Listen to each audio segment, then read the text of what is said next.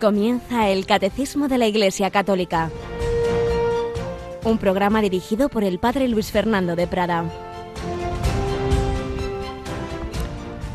Padre, yo te he glorificado sobre la tierra, he llevado a cabo la obra que me encomendaste. Y ahora, Padre, glorifícame junto a ti, con la gloria que yo tenía junto a ti antes de que el mundo existiese. Alabados sean Jesús, María y José. Muy buenos días, muy querida familia de Radio María. En este martes 26 de mayo estamos leyendo las últimas palabras de Jesús en la última cena, según el Evangelio de San Juan. Hoy comienza lo que llamamos la oración sacerdotal, la oración con la que ofrecía su vida, con la que ya iba a pasar a el inicio de la pasión, en la que pedía por los apóstoles, por todos los discípulos que a lo largo de la historia iban a creer en su palabra y pedía por todos nosotros, se ofrecía, era el sumo sacerdote que ofrecía el sacrificio de su vida que iba a comenzar enseguida, pero también ya con esa mirada puesta en la eternidad. Iba a volver al Padre, siempre como Dios estaba unido al Padre, pero ahora iba a volver con su humanidad, con ese cuerpo cuya resurrección y ascensión hemos celebrado, estamos celebrando todo este tiempo pascual y desde ahí, desde la derecha del Padre, Jesús nos comunica el Espíritu Santo. Volveré a vosotros. Tiene varios sentidos, pero uno de ellos es que vuelve en el Espíritu, que vuelve a nuestras almas. Si alguno me ama, mi Padre le amará, vendremos a Él, haremos morada en Él. El cristiano nunca puede decir que está solo si vive en la gracia de Dios porque la Santísima Trinidad mora en nosotros. Luego además hay diversas formas de presencia, la más fuerte, la eucarística, pero simplemente ese alma en gracia de Dios, esa alma que está llena de Dios, pues tiene al Padre, al Hijo y al Espíritu Santo. Y por eso siempre tenemos motivos de vivir con esperanza, con alegría. Y precisamente hoy, 26 de mayo, la Iglesia recuerda a uno de los santos más alegres, más simpáticos, San Felipe Neri este sacerdote italiano que funda el oratorio, que funda pues esa congregación de discípulos suyos que a través de, de, la caridad, de la alegría, extienden esa buena noticia. El Señor nos ama. Con esa misericordia y comprensión que expresaba esa, ese saludo o despedida suya simpática, sed buenos si podéis, hay que intentarlo, pero es verdad, tenemos siempre dificultades y buenos y más que buenos son nuestros oyentes. Aquí tenemos un día más a Yolanda Gómez. Buenos días, Yolanda. Muy buenos días, padre, y a todos los oyentes. Bueno, Yoli, se nos acaba el mes de mayo, se nos acaba el tiempo pascual, se nos acaba la campaña de mayo, todo termina en esta semana, todo, fíjate tú.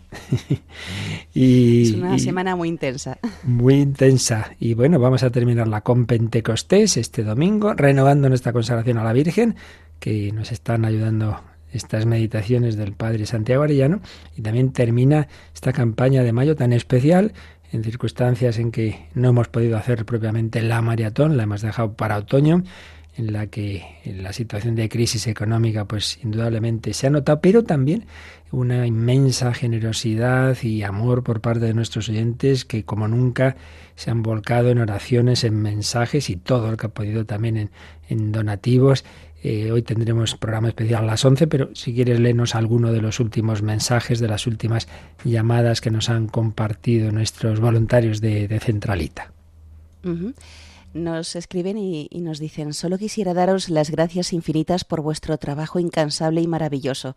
Os conocí hace ya más de cinco años en un momento de enfermedad y fuisteis una de mis mejores linternas en aquella época. Me llevasteis a un camino que había perdido de vista y estoy feliz de poder decir que aún sigo en él, en parte gracias a vosotros y con algún tropezón necesario, claro está. También un oyente de Pozuelo, en Madrid, ha llamado para dar un donativo de mil euros y al darle las gracias ha dicho que no las merecía, que lo daba para pagar de alguna forma el bien que Radio María le hace a él, a su familia y también pensando en la gente que ahora, pues que seguro que querría colaborar, pero que no podía. Si él ahora podía, pues lo daba. Decía que la Virgen quiere a todos sus hijos por igual, no a los que más pueden dar en un momento u otro de la vida. Y también una oyente de Orense ha llamado para dar un donativo. Ha dicho que desde el año 2018 no aportaba nada a Radio María porque estaba ahorrando todo lo que podía por lo que pudiese venir en el futuro, etcétera. Bueno, pero que ha visto cómo ha venido el futuro cree que donde mejor está ese dinero es en manos de la Virgen porque al final es, es en ella en quien confía, a quien recurre cuando tiene problemas. Ha hecho una aportación de 10 euros mensuales. Bueno, pues mensajes todos ellos con, pues con mensaje, valga la redundancia, realmente bonito por un lado, pues como el Señor se está sirviendo de esta radio para transmitir esperanza, por otro lado el agradecimiento de quien dice a mí esto me hace bien y luego me llama la atención este último mensaje de esta oyente, ¿no? Pues humanamente todos decimos, uy, pueden pasar muchas cosas, voy a ahorrar y luego mira, nos descolocan las circunstancias, nos ha pasado lo que nadie esperaba, esta situación de pandemia, estas muertes de tantas personas inesperadas, esta enfermedad, este confinamiento, y dice, pero bueno, aquí ya pueden ahorrar y si estamos en manos de Dios, pues qué mejor manera de poner el dinero que en manos de la Virgen, es decir, pues haciendo el bien en las obras diversas. No siempre decimos que no queremos de ninguna manera ser exclusivistas. Radio María es una obra, creemos que hace mucho bien, pero también hace mucho bien eh, Caritas, ayuda a la iglesia necesitada, etcétera, etcétera, etcétera. Hacer el bien con los dones que Dios nos ha dado, con el tiempo, con la salud, con el dinero, con las cualidades que Dios te ha dado, a hacer el bien, los talentos que dice el Evangelio. Como hizo el bien este indiecito que se convirtió y que fue escogido por la Virgen María para aquellas apariciones de Guadalupe. Qué maravillosa historia de María en la historia de la Iglesia desde aquella primera aparición que todavía en su vida mortal, pues de nuestra querido Pilar de Zaragoza, pues hasta las últimas, pasando pues por esta de, de Guadalupe que estamos relatando en estos días. Pues vamos a, después de haber contado ya un poquito cómo fueron esas apariciones, vamos a ver cómo siguió la vida de Juan Diego y finalmente ya otro día mm, recordaremos pues ese misterio de esa tilma de Guadalupe, todo lo que, lo que se ha ido descubriendo, descubriendo en ella. Pues vamos allá a conocer un poquito más a Juan Diego, aquel que recibió la visita de la Virgen en México.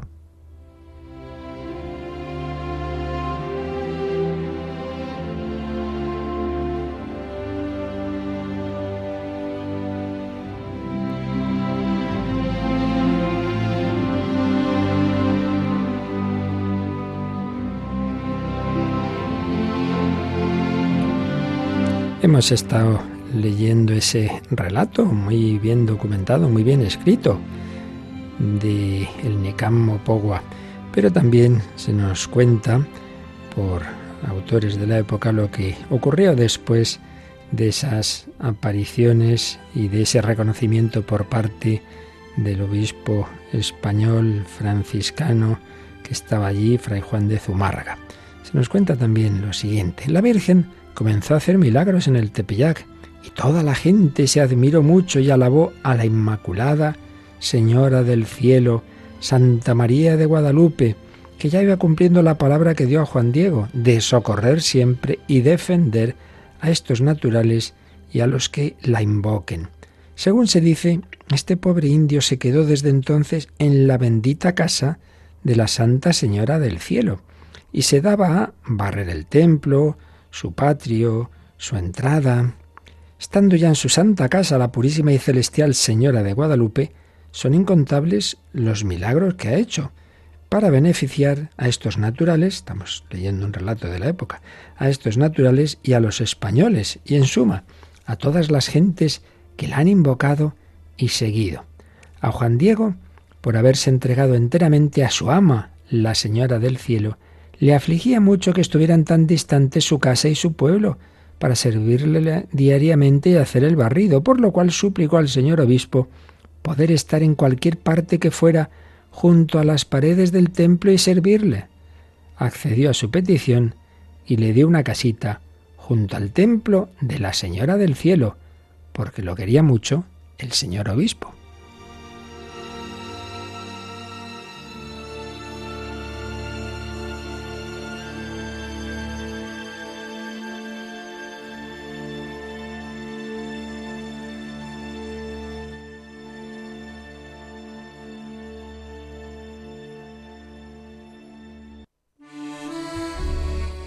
Pues sí, después de que al principio no le creía, luego en cambio el obispo cogió mucho cariño, como no, a ese hombre humilde y sencillo. Entonces Juan Diego, se nos sigue contando, se cambió y abandonó su pueblo, partió dejando su casa y su tierra, dejando allí a su tío Juan Bernardino. A diario se ocupaba en cosas espirituales y barría el templo. Se postraba delante de la Señora del Cielo y la invocaba con fervor. Frecuentemente se confesaba, comulgaba, ayunaba, hacía penitencia, se disciplinaba, se ceñía cilicio de malla, se escondía en la sombra, para poder entregarse a solas a la oración y estar invocando a la Señora del Cielo. Recordemos que era viudo, ya dos años antes de las apariciones había muerto su mujer, que se llamaba María Lucía. Ambos se habían bautizado un tiempo antes. Viendo su tío Juan Bernardino que, que aquel, Juan Diego, servía muy bien a nuestro Señor y a su preciosa madre, quería seguirle, para estar ambos juntos, pero Juan Diego no accedió.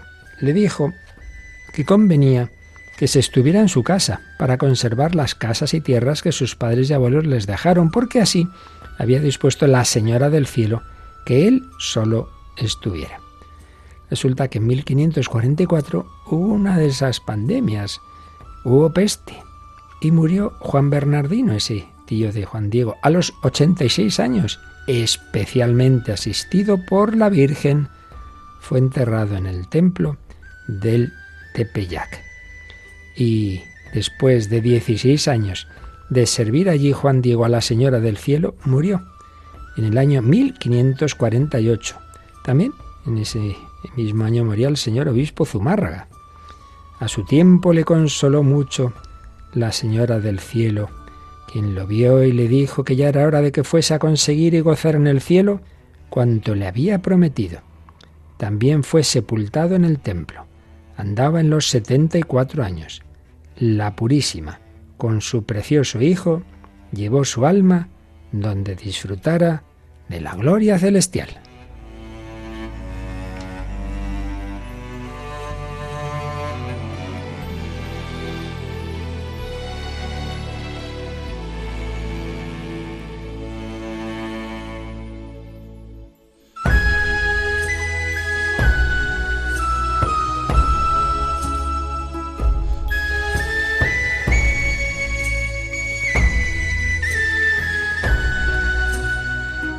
Bueno, pues San Juan Pablo II beatificó a Juan Diego, lo llamó este indio predilecto de María, y dijo también al que podemos invocar como protector y abogado de los indígenas, afirmando las noticias que de él nos han llegado encomian sus virtudes cristianas, su fe sencilla, nutrida en la catequesis y acogedora de los misterios, su esperanza y confianza en Dios y en la Virgen, su caridad, su coherencia moral, su desprendimiento y pobreza evangélica.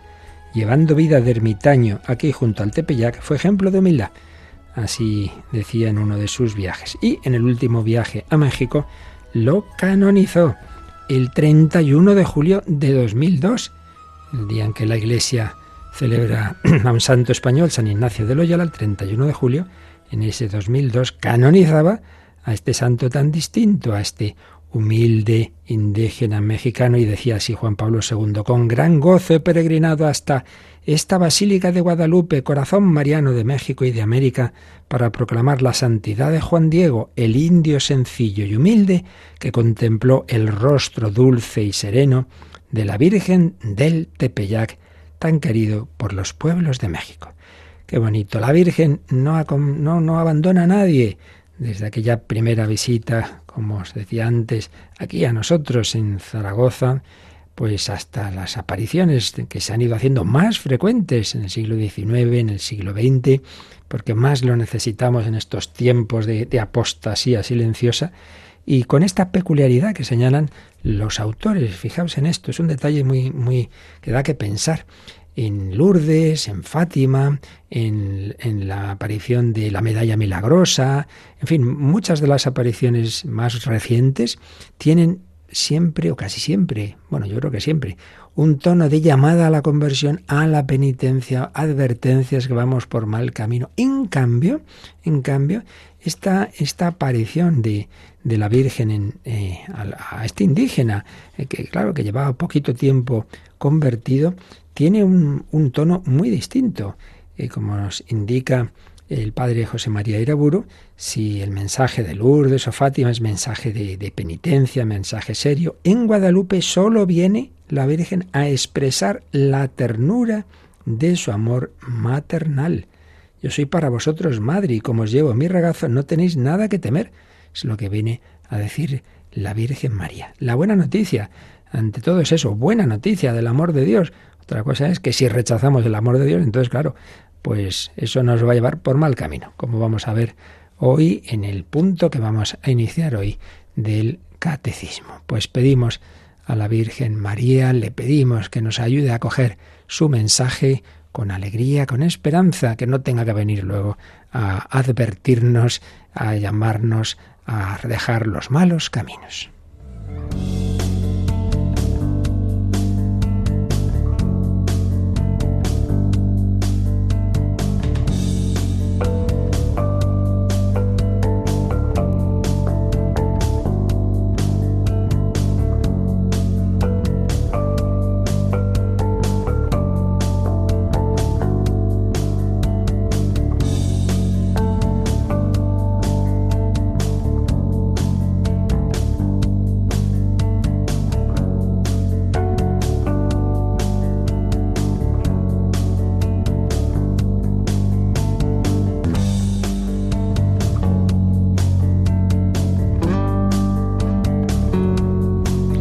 Bueno, pues vamos adelante. Estamos, recordad, eh, comentando lo que nos enseña el catecismo en su primera parte, la más larga de las cuatro. Primera parte, lo que creemos, el credo. Segunda, lo que celebramos, la liturgia con los sacramentos. Tercera, lo que estamos llamados a vivir en todas las dimensiones de la vida, la moral, la vida en Cristo. Y cuarta parte, todo ello en relación personal con Dios, la oración. Bueno, pues la primera parte, después de una primera sección de fundamentos de qué es la fe, razón y fe, la revelación, etcétera, hemos ido siguiendo el credo, sobre todo en esas dos síntesis, el que llamamos el símbolo de los apóstoles, el credo de los apóstoles, el más corto, pero ampliado con el más largo, el de Nicea Constantinopla. Y estamos en el último artículo. Recordad esos números que todos tienen su significado, las cuatro partes tienen unos números clave, digámoslo así. El credo, 12 artículos de la fe. Todo eso se basa en ese símbolo, ese credo de los apóstoles, esa tradición de que, bueno, como que los apóstoles al, separarse por el mundo, cada uno especialmente, digamos, recordaba un, artículo del credo, entonces, bueno, 12 artículos, 12 apóstoles, bien, eso es una, una leyenda porque realmente el credo es, ese credo corto es el credo de los eh, que se usaba para los catecúmenos en Roma. Pero bueno, ahí queda ese número tan simbólico en toda la Biblia, ¿no? Las doce tribus de Israel, los doce apóstoles, las doce estrellas de la mujer del Apocalipsis, etcétera, etcétera. Doce artículos del credo. En los sacramentos, pues otro número de perfección, el siete, siete sacramentos. En los mandamientos, otro número muy clave, el diez y en las peticiones del Padre Nuestro, de nuevo, el 7. Siete peticiones. Bueno, pues el artículo 12 del credo es creo en la vida eterna. Empezábamos en el número 1020. Y ahí vimos primero el juicio particular. Cuando una persona muere, su alma se presenta ante Dios y esa luz de Dios le hace ver en qué situación termina su peregrinación por esta vida. De ahí, de ese encuentro con Dios, pueden surgir tres posibilidades. Uno, cuando esa persona ha muerto totalmente ya preparada y asumiendo y aceptando y gozosa de, aceptar la llamada de Dios a, unirse con Él, al desposorio con Él, ese símbolo nupcial que atraviesa toda la, escritura. Bueno, pues esa amistad con Dios, culminada al final de la vida en la santidad, se convierte en el cielo. Esto lo estuvimos viendo con bastante detalle eh, desde el número 1023. Después, si esa persona sí ha aceptado la amistad con Dios, pero no ha terminado el proceso de preparación, digamos, el noviazgo, todavía no está el alma preparada, todavía quedan consecuencias, bien sean de pecados mortales arrepentidos, pero que han dejado todavía huellas no purificadas, bien de pecados veniales, entonces esa purificación que deberíamos hacer en la vida, pues se culmina después. Y es lo que hemos visto también con bastante detalle en el purgatorio. Pero el Señor no nos obliga a estar con Él, nos llama a la amistad con Él, nos llama a casarnos, pero tú no puedes coger uno por el cuello, sé mi amigo, cásate conmigo, no. Por eso queda la terrible y trágica posibilidad, lo que nos gustaría que no existiera. Pero, como decía, uno lo peor del infierno es que es verdad. Pues sí, porque el Señor nos ha creado en esa libertad, porque sin libertad no hay posibilidad de verdadero amor.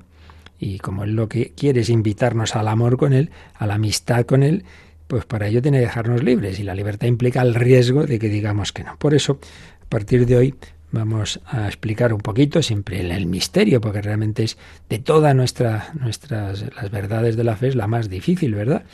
De, entender, pero que por otro lado, si uno entiende un poquito bien que se trata de, de, que Dios nos llama a eso, a una amistad, que eso no es cosa solo de uno, porque si fuera solo cosa de Dios, bueno, pues el Señor ya con su amor infinito diría, bueno, ya veremos qué hacemos, pero no es que no, es que no es así, es que por su amor precisamente respeta nuestra libertad. Por eso Vamos a ver a partir del número 1033 esta verdad del infierno. 1033 a 1037. Tenemos aquí varios números, pero como hemos hecho con el cielo y con el purgatorio, como son verdades importantes, que hoy día pues se habla poco de ellas, pues lo, haremos con calma y nos detendremos bastante intentando explicar todo esto.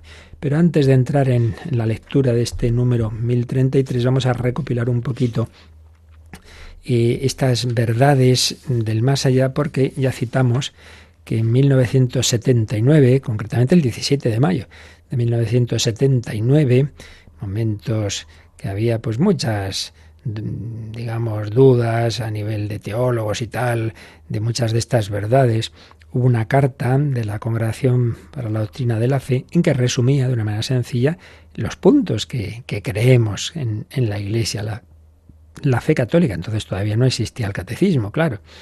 Entonces vamos a, recoger, a, repasar, que ya lo hemos leído en alguna ocasión, pues lo, esencial que decía esta carta que nos sirve de resumen de lo que hemos visto y, de anticipo de lo que vamos a ver ahora. Ponía siete puntos clave de la fe católica. Primero, la Iglesia cree en la resurrección de los muertos. Pues ya lo estuvimos viendo, que no solo creemos en la inmortalidad del alma, como han creído pues y creen pues, prácticamente pues todas las religiones, la filosofía griega en general, etcétera, sino también la resurrección, que también nuestro cuerpo, pues de una manera que ya estuvimos viendo, que tampoco podemos precisar el cómo, pero ciertamente que viviremos no solo con el alma, sino el cuerpo resucitado. La Iglesia cree en la resurrección de los muertos de todos los hombres, ¿eh?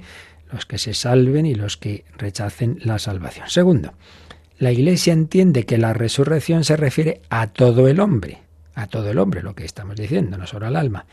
Para los elegidos, para aquellos que, que, se salven, no es sino la extensión de la misma resurrección de Cristo a los hombres. O sea, resucitar, resucitaremos todos. Pero aquellos que han aceptado la gracia de Dios, que han muerto en esa gracia de Dios, pues esa resurrección es en el fondo y como son miembros del cuerpo místico de Cristo, pues mm, la cabeza ha resucitado, pues reciben esa gracia de Cristo resucitado que llega no solo al alma, sino que llegará entonces también al cuerpo. Tercero, entre tanto, ¿qué pasa?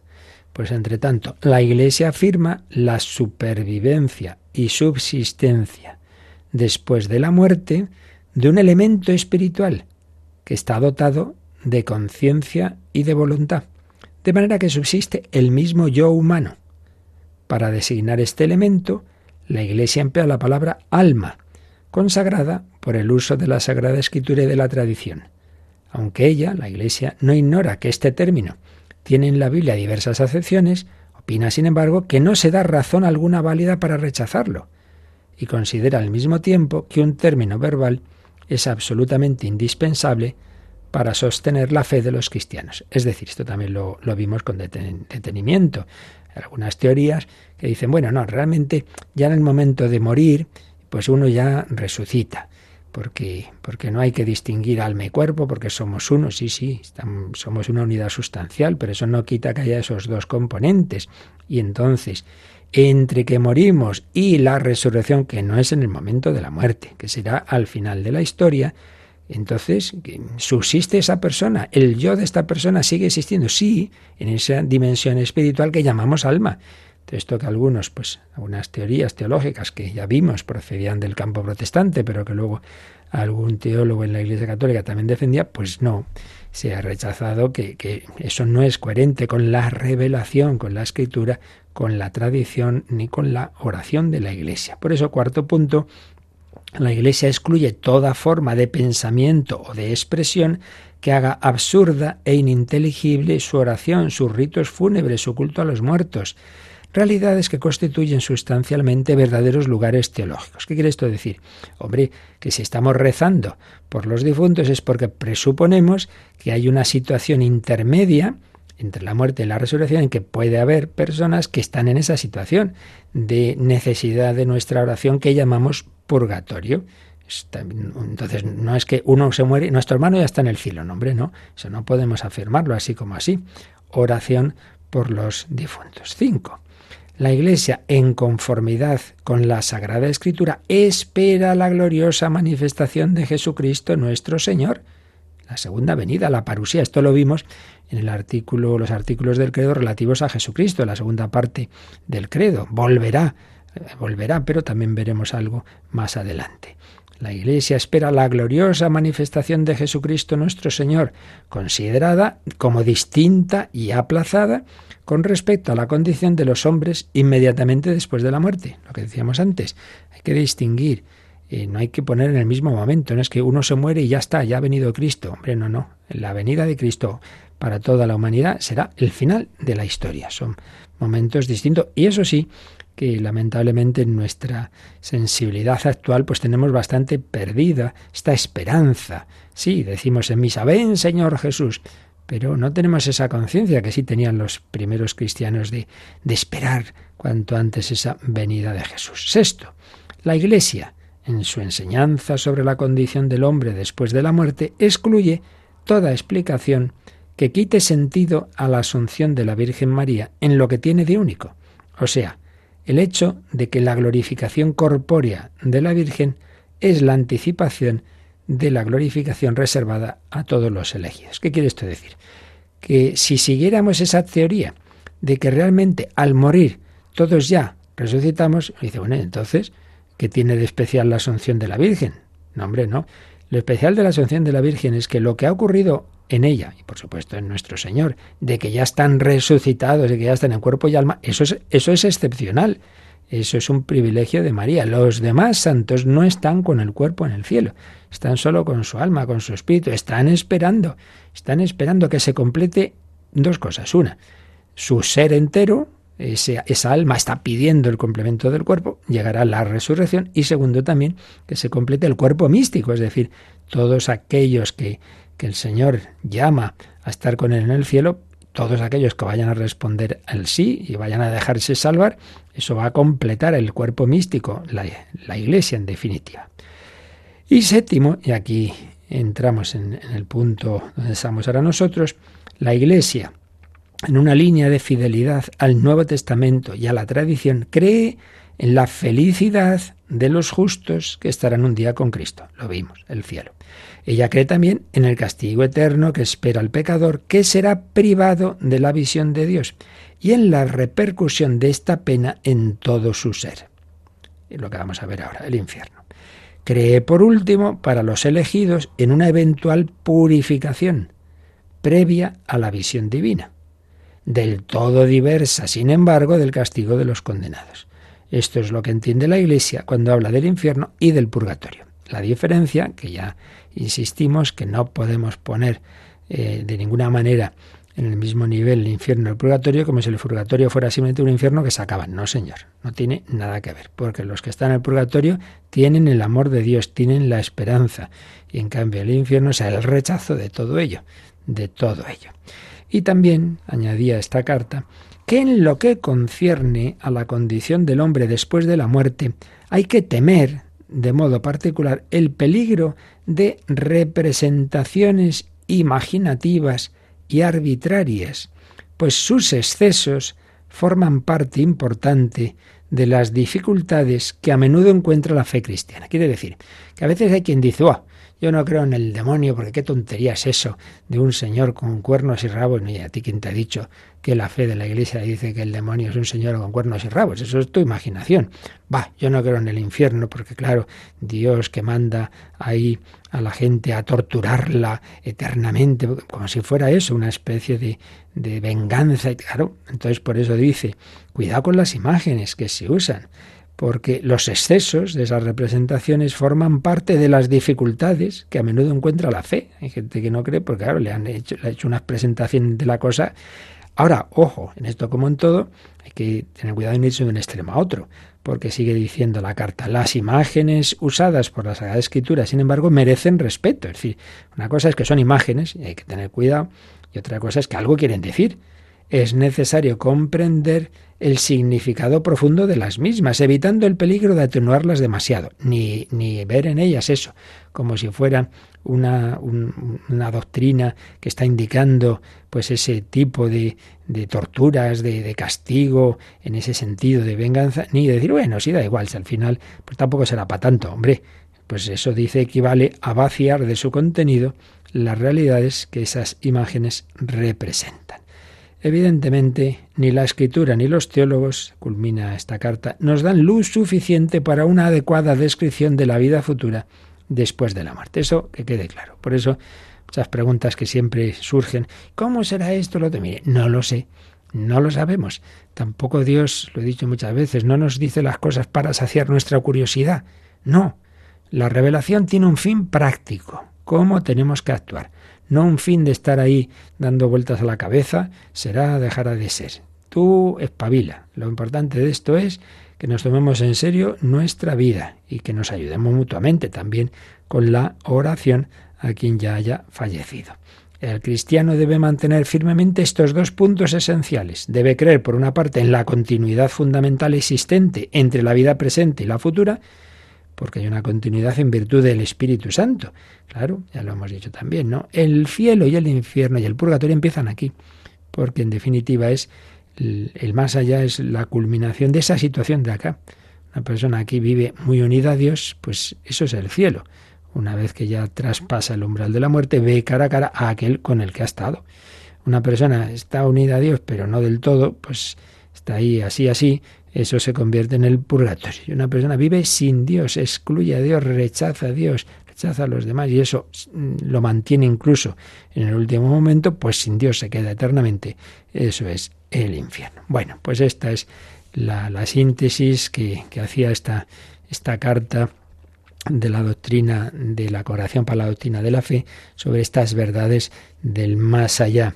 Finalmente, recordemos lo que hemos estado viendo los días anteriores sobre el purgatorio antes de pasar ya al infierno, que, que, es importante esa fe, que no podemos olvidarla y que tiene esas consecuencias prácticas, como os decía, esto no son elucubraciones. Vemos ahí por un lado el amor de Dios, el amor de Dios, porque incluso a aquel que no ha respondido todo lo bien que debería, y que no puede ver a Dios cara a cara, pero el Señor, como, como de su parte no va a faltar para darnos todas las oportunidades, pues nos da también esa oportunidad de, de acabar la obra de santificación más allá de la muerte con el purgatorio. También pues nos viene bien, nos viene bien tener firme esta fe y tenerlo claro, porque hombre, siempre es mejor, siempre es mejor que, aprovechemos este tiempo de la vida que no tenernos que purificar después.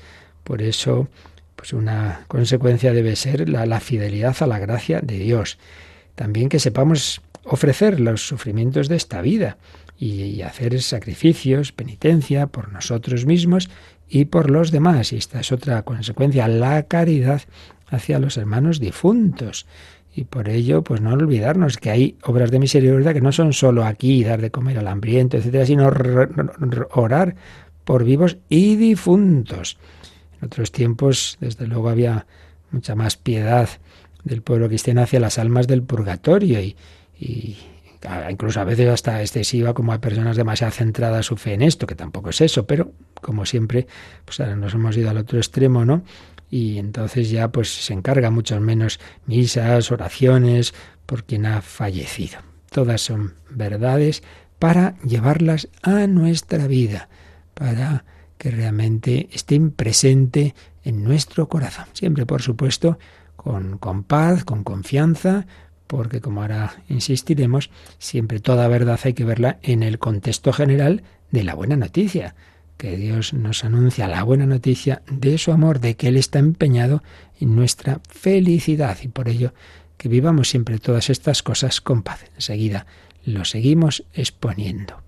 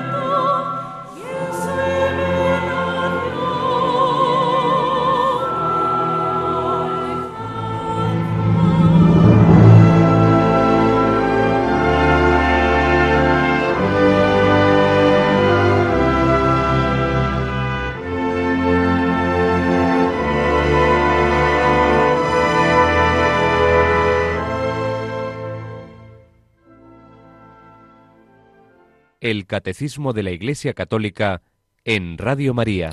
Nada te turbe, nada te espante. Tomemos la vida en serio, pero sin angustia, que el Señor es el primero que quiere nuestra felicidad. Bueno, pues tras esta eh, contextualización del tema eh, que vamos a ver dentro de esas verdades de la escatología, comenzamos ya a leer eh, el primer número relativo a esta verdad del infierno, que es el número 1033, en el cual se nos dan pues ya un poco las claves de en qué consiste y se hace una especie casi de definición en la última frase que ahora nos va a leer Yolanda en este número. Salvo que elijamos libremente amarle, no podemos estar unidos con Dios pero no podemos amar a Dios si pecamos gravemente contra Él, contra nuestro prójimo o contra nosotros mismos. Quien no ama permanece en la muerte. Todo el que aborrece a su hermano es un asesino, y sabéis que ningún asesino tiene vida eterna permanente en él. Nuestro Señor nos advierte que estaremos separados de Él si omitimos socorrer las necesidades graves de los pobres y de los pequeños, que son sus hermanos. Morir en pecado mortal, sin estar arrepentidos ni acoger el amor misericordioso de Dios, significa permanecer separados de Él para siempre por nuestra propia y libre elección. Este estado de autoexclusión definitiva de la comunión con Dios y con los bienaventurados es lo que se designa con la palabra infierno. Bueno, pues como veis en este número que ya iremos comentando cada frase con calma, pues se nos dan las claves, se nos dan las claves de qué entendemos por infierno, fundamentalmente esta última frase, este estado, estado de autoexclusión. Es uno mismo el que se ha autoexcluido de ese banquete, el que ha sido invitado. Este estado de autoexclusión definitiva, esto ya es para siempre, de la comunión con Dios y con los bienaventurados, es lo que se designa con la palabra infierno. Lo iremos viendo con calma.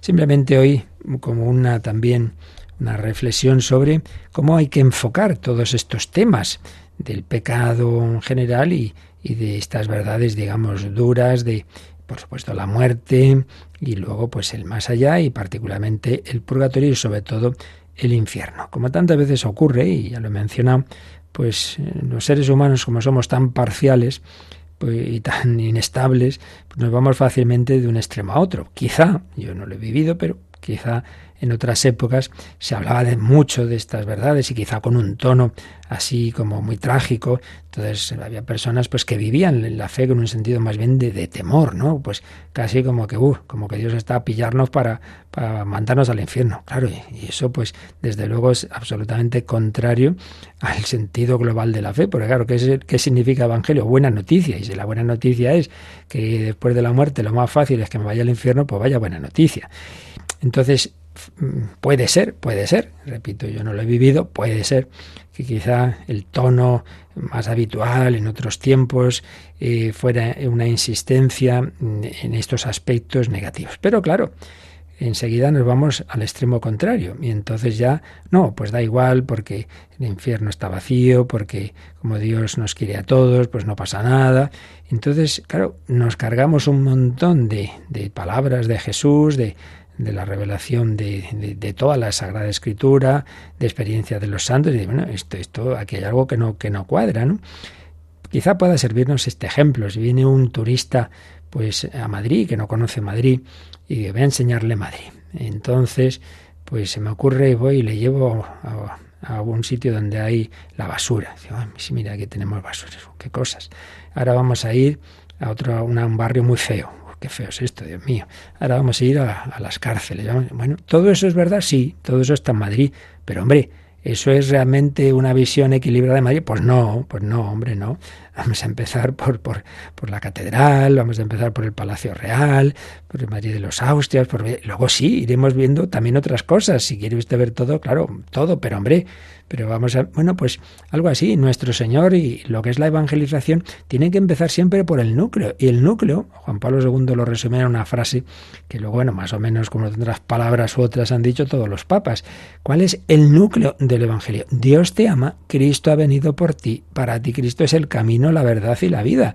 Claro, eso es algo gozoso, nueva evangelización, el anuncio de una noticia gozosa.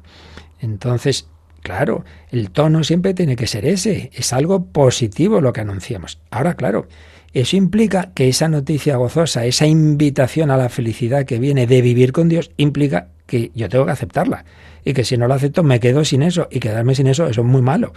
Entonces, tenemos que tener este, este equilibrio y por eso pues los santos han vivido desde el amor de Dios, pero no han negado estas verdades. Por ejemplo, San Ignacio de Loyola, Claro, todos los ejercicios espirituales a qué van? A enamorarnos de Dios. La última meditación o contemplación de los ejercicios se llama contemplación para alcanzar amor. Pero el mismo San Ignacio dice que es bueno que tengamos también como digamos segundo paracaídas, el, el, temor de Dios bien entendido y por eso pone la meditación del infierno y dice, para que si llegara un día en que yo me olvidara del amor de Dios, por lo menos me ayude, me ayude el, el miedo a decir, oye, que yo puedo separarme de Dios, que eso implicaría algo muy malo, muy malo. Y no digamos Santa Teresa. Santa Teresa tiene una confianza en el amor de Cristo, en su misericordia, en su... sí, sí, pero tuvo una visión del infierno, madre mía, pues bastante seria. Y lo mismo, pues, los niños de Fátima, etcétera. Por tanto, ese equilibrio de, oye, que Dios nos ama, que Dios nos quiere hacer felices, que anunciamos una buena noticia, que eso, que eso siempre tiene que ser ese el tono. No podemos ir ahí, pues eso, que quizá en alguna ocasión se ha hecho, ¿no? Pues venga, aquí para apagamos las luces y encendemos una calavera y todo el mundo que esté temblando de miedo, hombre, no, eso no es. Pero tampoco aquí como que da todo igual, hagamos lo que hagamos. Y además, si si quitamos eh, estas, estas verdades, fijaos, esto tiene unas consecuencias serias. No nos damos cuenta de qué nos ha salvado Jesucristo.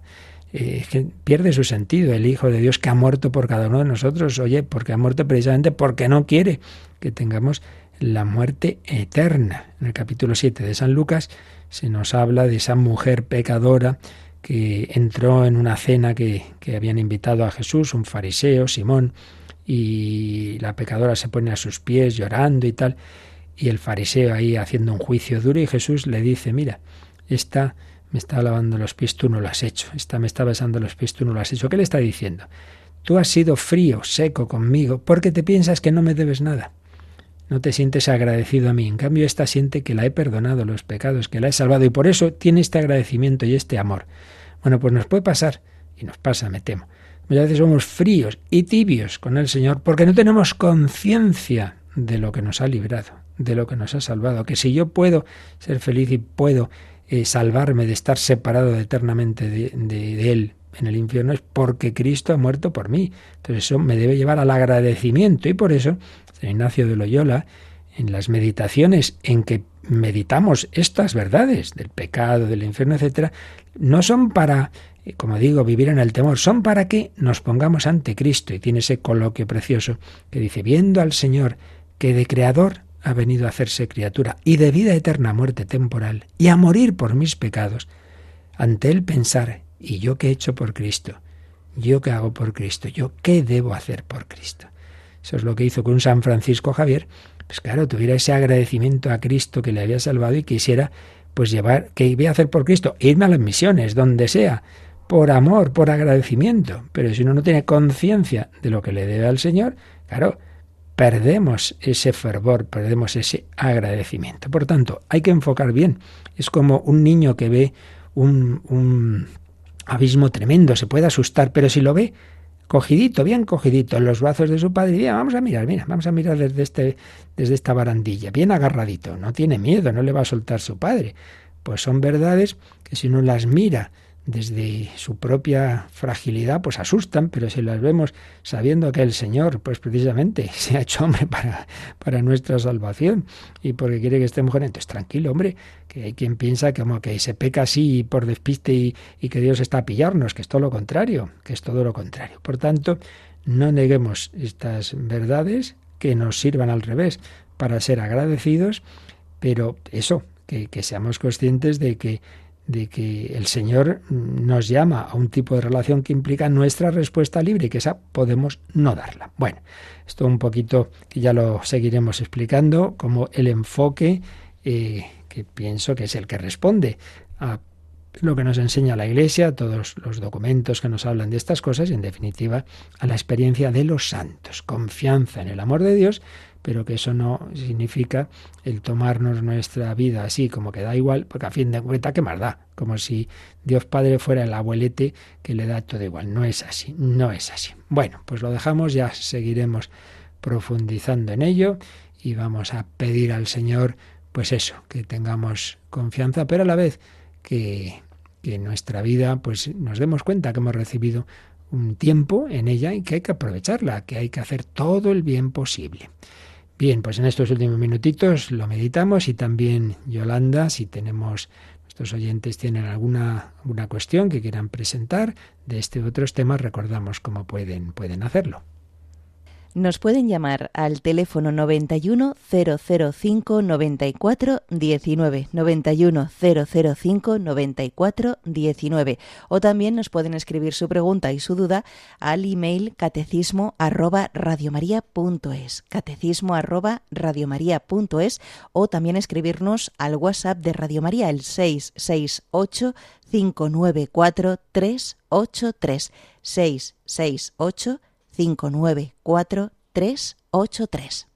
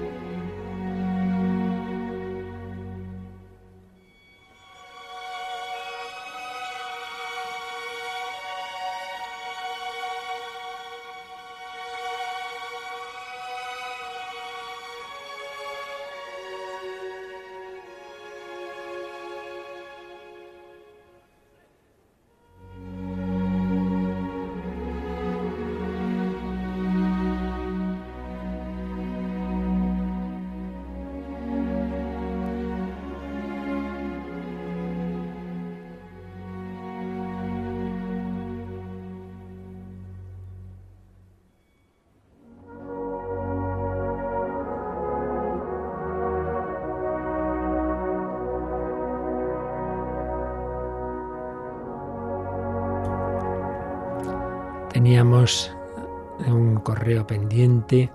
Busco cumplir la voluntad de Dios, pero no lo tengo claro y no lo cumplo lo bien que debiera. Si creyera más en Dios, ¿qué culpa tenemos si no tenemos esa gracia? Sigo rezando y las dudas son las mismas. Si una persona se está muriendo y cae en coma y no se puede confesar a dónde va si no ha sido mala persona. Bueno, vamos a ver, dos cuestiones. Una, Claro que nadie hacemos todo perfecto, claro, claro. Por eso siempre decimos yo confieso que he pecado mucho y por eso hacemos actos de contrición y por eso es conveniente la confesión frecuente. Lo importante es eso, luchar y seguir ahí pidiendo al Señor una y otra vez su gracia, pero vivirlo sin angustia. Pues claro, el Señor ya cuenta con nuestra debilidad. Una cosa es la debilidad que siempre tenemos, el santo más santo tiene sus pequeñas fragilidades y por eso los santos también se han confesado. Y otra cosa es que uno ni lo intente.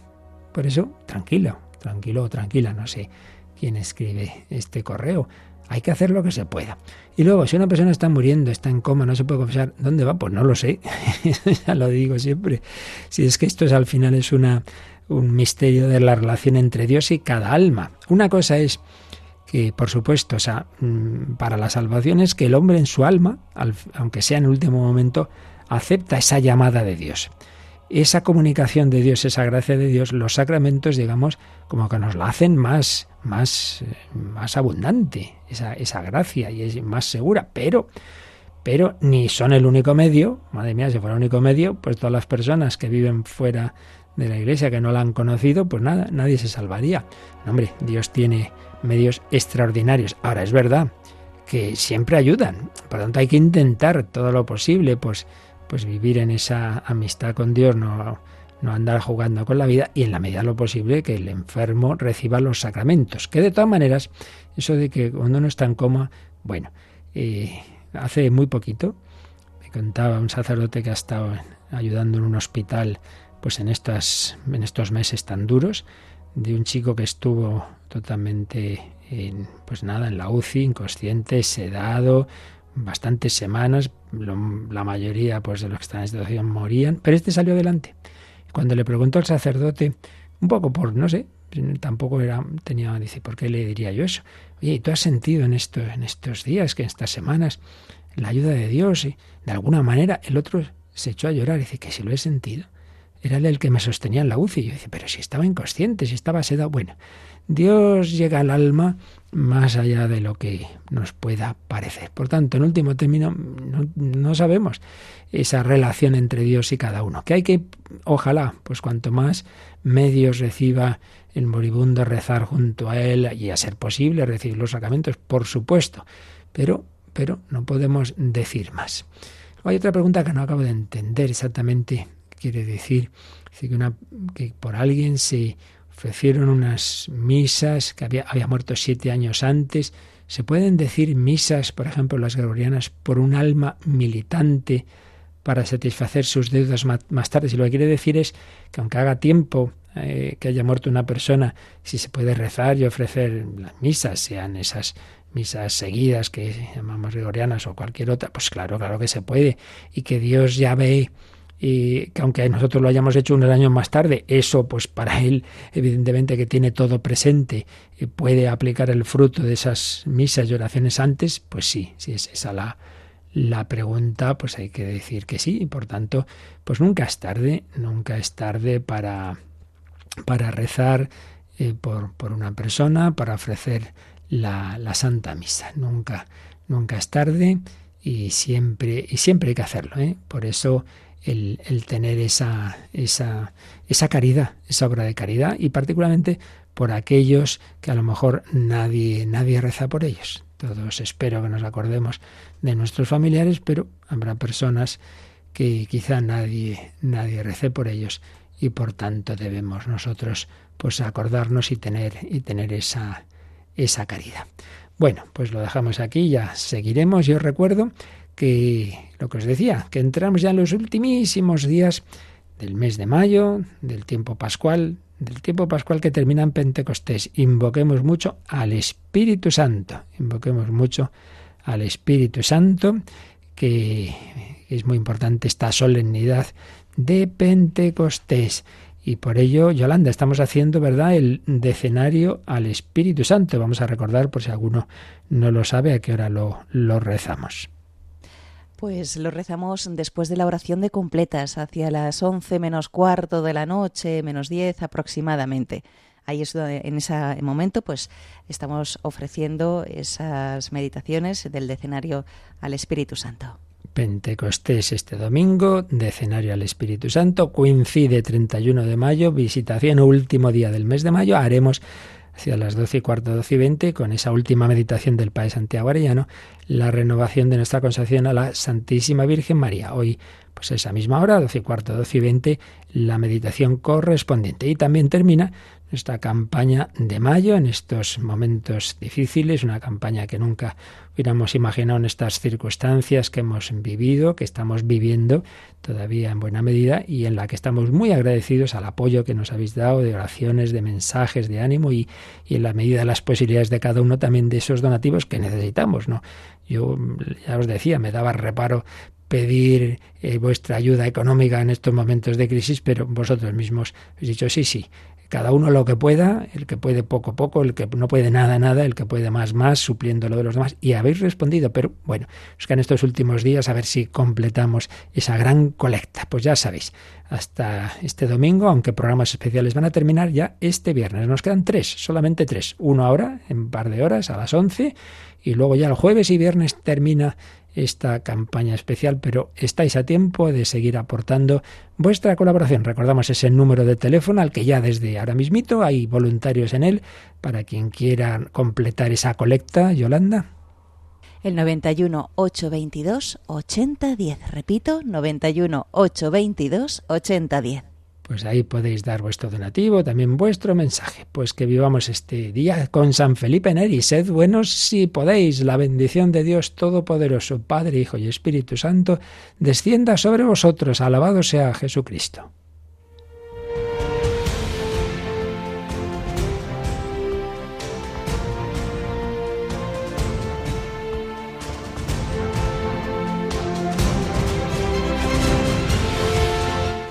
Han escuchado en Radio María el Catecismo de la Iglesia Católica, un programa dirigido por el Padre Luis Fernando de Prada.